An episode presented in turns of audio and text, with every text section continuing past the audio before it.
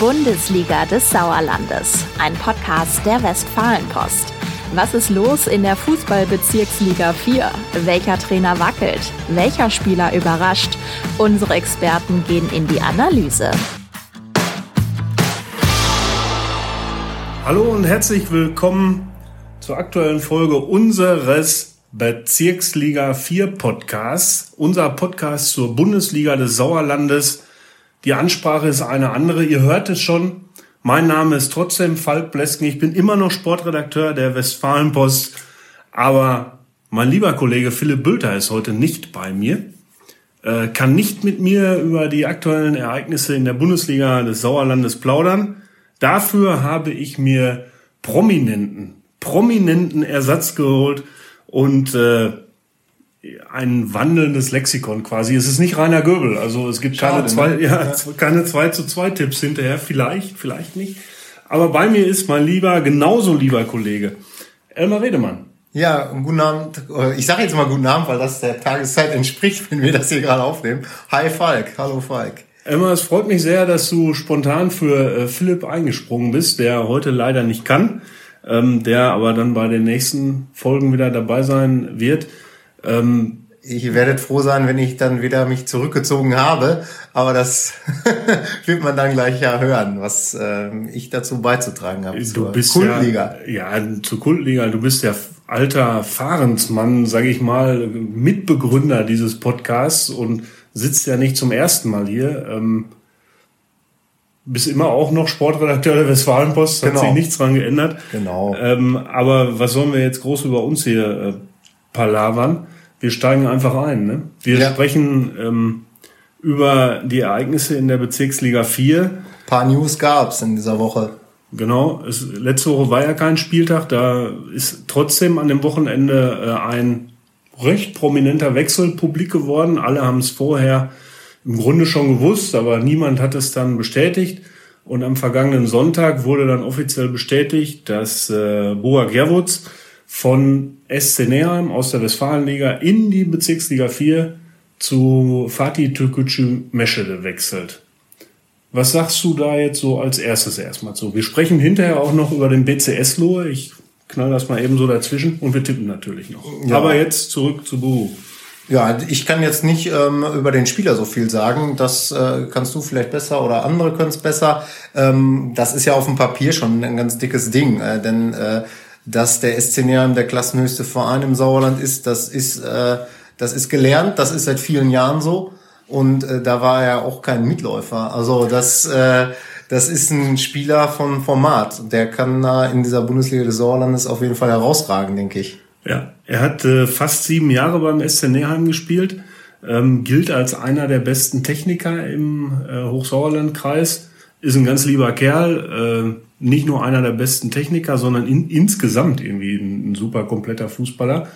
Und äh, was ähm, die Mesche da sehr gefreut hat, ähm, er komplettiert das Trio, denn vor der Saison sind ja Emre Yilmaz und Mahmoud äh, Javus Aslan schon vom SC Neheim ähm, nach Meschede gewechselt und jetzt sind die drei wieder zusammen und äh, werden die Bezirksliga nach der Winterpause, glaube ich, aufmischen.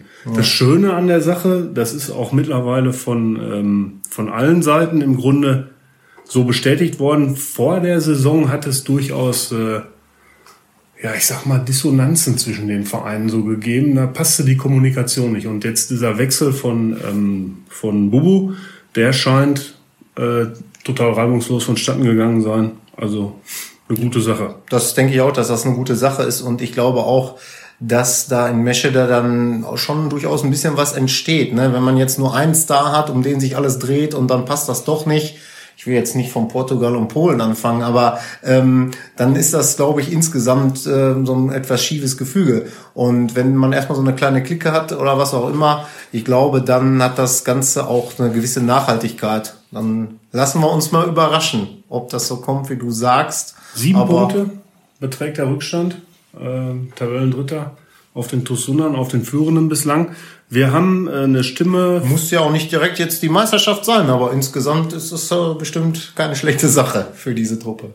Ja, ich äh, habe es äh, am Wochenende so kommentiert, dass, das, äh, dass der Wechsel also eine Kampfansage an die Konkurrenz ist. Ähm, und äh, das habe ich äh, den sportlichen Leiter von Fatih Tükücü, äh, den äh, Kerim Yavuz Aslan, auch mal gefragt, ob das tatsächlich so ist, ob das eine Kampfansage ist.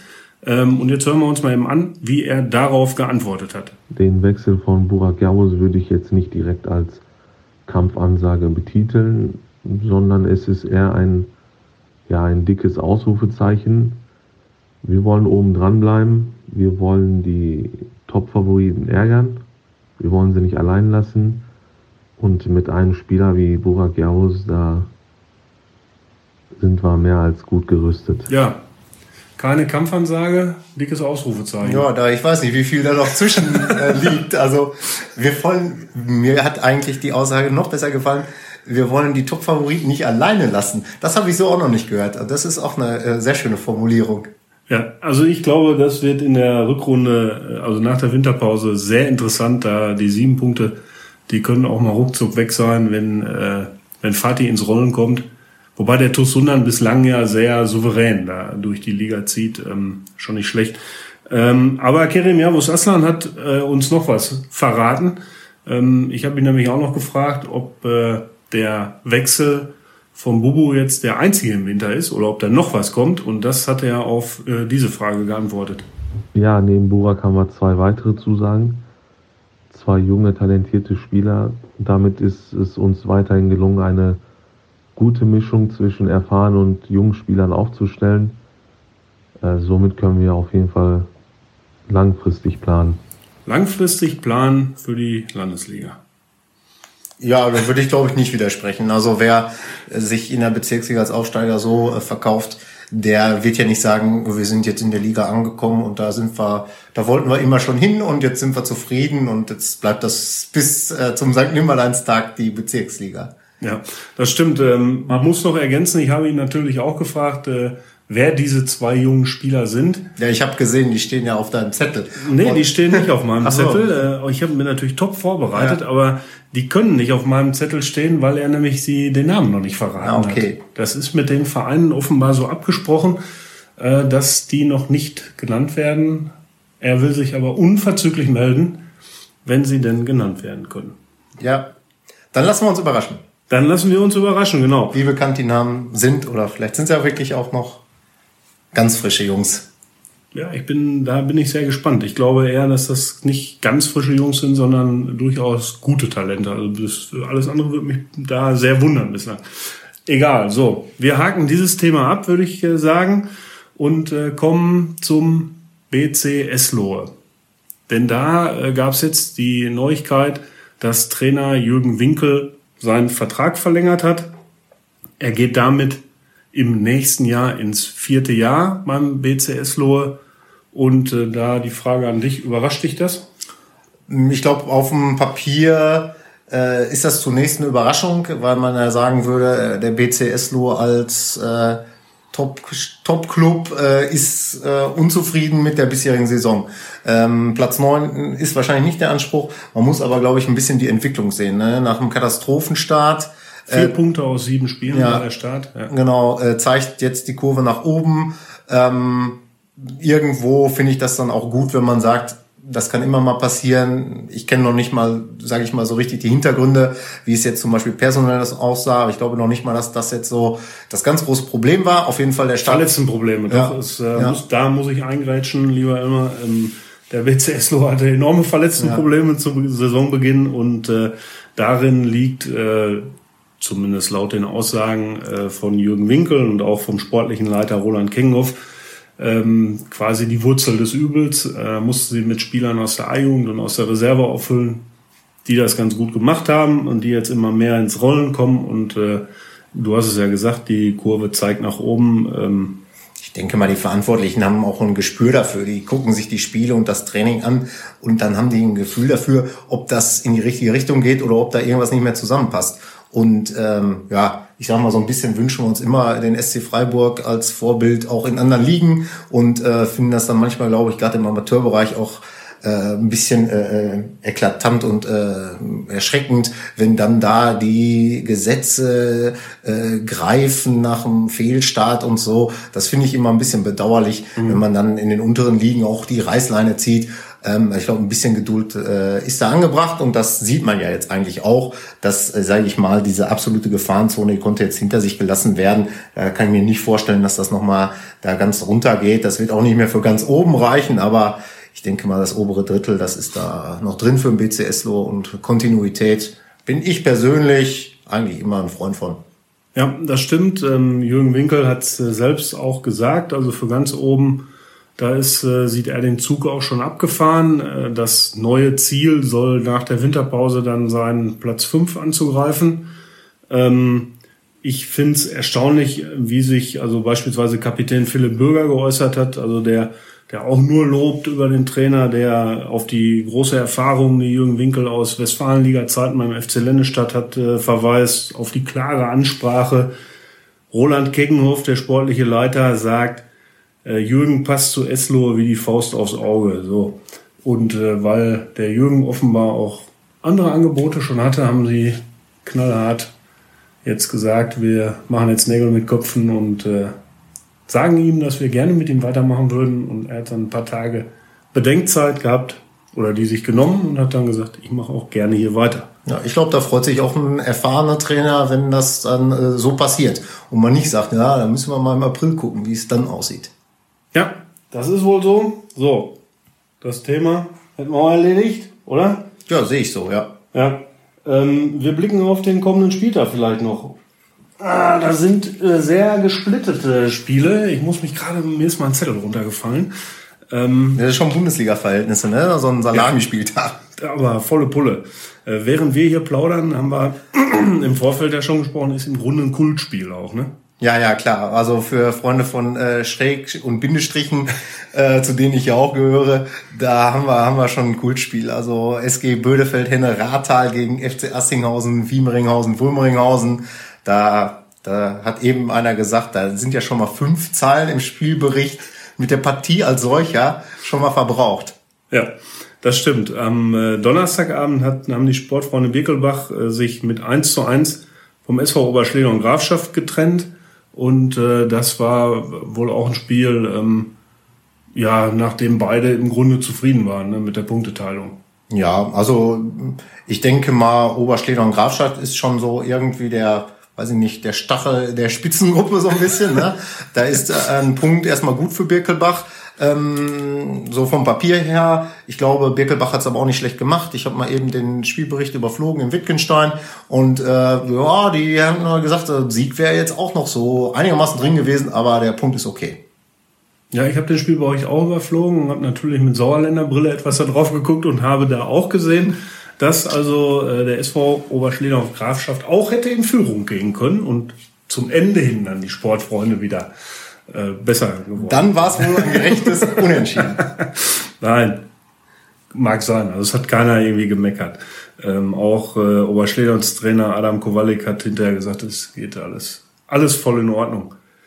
Ähm, ja, wenn wir jetzt auf die Samstag- und Sonntagsspiele gucken, Emma, äh, da spielt beispielsweise der TuS Bremen gegen VfL Bad Berleburg. Du ja. hast auch Kontakt zum Kollegen Runte gehabt. Ja, ja, genau, habe ich gehabt. Ach, über sportlich haben wir uns gar nicht unterhalten, sondern das mache ich ja auch mal sehr gerne über das Geografische. Ähm, der hat einen, ähm, der Mitarbeiter, der hat ihm den Text gemacht aus VfL Bad Berleburg Sicht und dann stand da der Satz drin, ja, der VfL Bad Berleburg reist am Sonntag ins tiefste Sauerland. Da habe ich gesagt, das können wir aber so nicht stehen lassen. Also das tiefste Sauerland ist Bremen, aber nicht.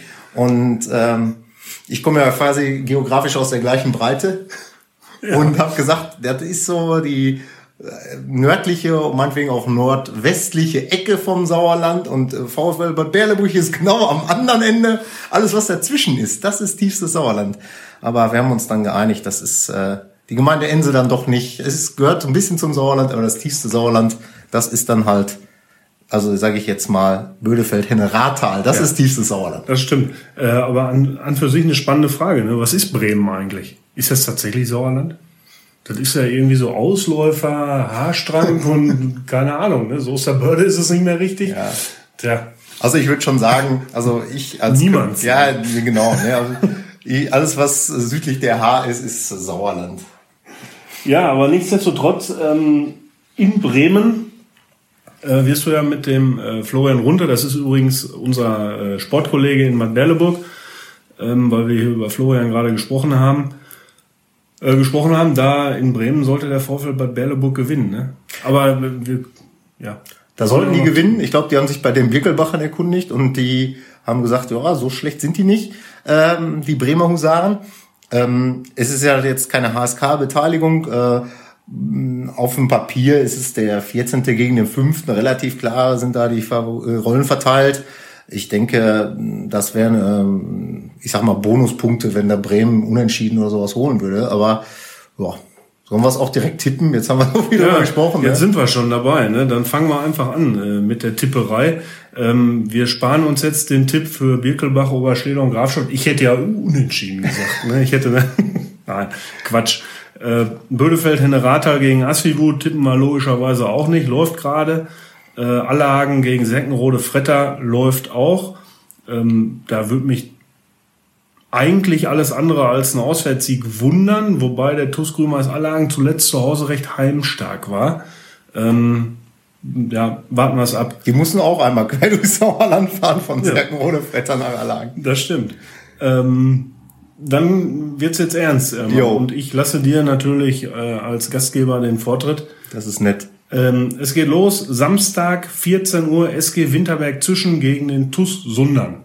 Jo, ja, ähm, brechen sich die Sunderaner, die auch einmal quer durchs Sauerland fahren müssen, vielleicht so ein bisschen einen ab auswärts inzwischen, aber die gewinnen mit 3 zu 2. Also ne, man nennt ja immer erst die Heimmannschaft, das Ergebnis des Spiels wird dann 2 zu 3 lauten. Ja, ähm, ich äh, erinnere mich an Rainer Göbel, ja, Reporterlegende, der immer ein 2-2 dazwischen hat und ich tippe hier 2 zu 2. Also da inzwischen gefährliche Kiste. So, dann geht's weiter. Sonntag, 12 Uhr. 12 Uhr Anstoß FC Fatih Türgücü Meschede gegen FC Neheim Erlenbruch. Äh, 12 Uhr ungewohnte ähm, Anstoßzeit, Anstoßzeit ne? äh, hat mir der Kerem Javus Aslan aber auch erklärt. Also sie wollten das Spiel eigentlich erst verlegen, aber äh, Neheim Erlenbruch äh, konnte nicht verlegen.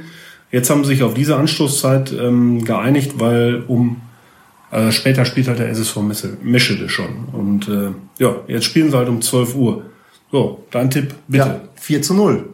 Klare Sache für den doch deutlich äh, stärkeren Aufsteiger. Äh, da gehe ich mit, ähm, aber ich äh, sage 5 zu 0. Wobei, ähm, Amar Siala hat äh, gesagt, also sie rechnen sich da was aus. Ja, mit 100% Leistung äh, bräuchten sie so ein Spiel, äh, Trainer FC Näher im Ehrenbruch, ähm, um da mal eine Überraschung zu schauen. Also ich glaube es nicht, du glaubst Um 14 Uhr wirst du es dann schon wissen. Ja, das stimmt. So, wir äh, gehen weiter. Die nächsten drei Spiele sind alle 14.30 Uhr. Ähm, BCS Leroy gegen Tura Frei 0. Ja, bisschen das Duell der Enttäuschten, kann man glaube ich sagen, wenn man so eine Bilanz fast nach der Hälfte der Saison zieht. Aber Eslo haben wir schon gesagt, die haben jetzt glaube ich einigermaßen das alles im Griff. Das geht 2 zu 0 aus. 2 zu 0. Ich äh, glaube an ein 3 zu 1, denn ähm, Tura-Trainer Freddy Quebemann hat auch vor dieser Partie enorme Personalprobleme, weiß noch gar nicht, wen er da alles so aufstellt, wegen Verletzung, Krankheit und Corona. Ähm, ja, mehr, mehr ist da glaube ich nicht so zu sagen. Also vielleicht ist das optimistisch ein Tor, aber okay, ähm, drücken wir die Daumen. Weiter geht's, Sus Langscheid Enkhausen gegen den SV Hüsten 09. Ich sag jetzt einfach mal Grüße an Rainer, falls du das hörst. 2 zu 2. 2 zu 2, ja. Ja, wäre dann so eine kleine Überraschung. Ja, äh, da ich ja immer wieder betone, dass ich den SV Hüsten 09 als äh, Aufsteiger getippt habe, gehe ich hier von einem Auswärtssieg aus 2 zu 3. Also Hüsten will wieder in die Erfolgsspur und äh, wird sich da nicht schön, aber äh, siegreich aus der Affäre ziehen. Wen hast du als äh, Meisterschaftskandidaten getippt? Du weißt es doch ganz genau, deshalb sagst du es jetzt hier, fragst du nochmal nach. Das war Eslohe, ja. Das äh, Thema habe ich schon beendet, aber. Ja, dann ist vielleicht nicht nur die Mannschaft enttäuscht, sondern du. Ja, ja, ja, ja. tief, tief. Tief enttäuscht. Ja, genau. Aber sie kommen ja wieder. Ähm, so, letztes Spiel. Genau. Wir haben es eben schon angeschnitten. TuS Bremen gegen VfL Bad Berleburg. Ja, 2 zu 5. Da hau ich mal einen raus. Torreiches Spektakel. Wie viele Tore Yannick Lückel? Vier. Gut, äh, ich glaube nicht an so ein torreiches äh, Spektakel, aber ähm, trotzdem äh, an einen Auswärtssieg äh, 1 zu 2. Also 2 zu 1 für Bad Belleburg. Gut, wir sind gespannt. Total, ja. Auf alles und auch auf die Spiele. Ähm, es hat mir große Freude bereitet, Elmar, mich mit dir über die Bundesliga des Sauerlandes zu unterhalten. Ja, gerne wieder. Also erstmal die Experten fragen, aber wenn äh, Not am Mann ist, also Bock gemacht hat's auf jeden Fall und äh, äh, für mich immer noch irgendwie die äh, interessanteste Liga weit und breit im Amateurfußball. Ähm, und das wird auch an diesem Wochenende wieder genauso sein. Sehr schön. Ähm, dann wünsche ich äh, allen viel Spaß bei den Spielen. Bedanke mich fürs Zuhören. Ähm, wie üblich an dieser Stelle mittlerweile der Hinweis, wenn ihr irgendwelche Themen habt oder na, Kritik wollen wir ja nicht hören, nein, natürlich auch Kritik, äh, gerne an äh, sauerlandsport-wp.funkemedien.de. Äh, ja, und ansonsten. Einen schönen ersten Advent. Der ist auch. Ja. Tatsächlich, Wahnsinn. Dir auch immer. Danke. Ja, Falk wünsche ich dir auch. Bis dahin. Tschüss.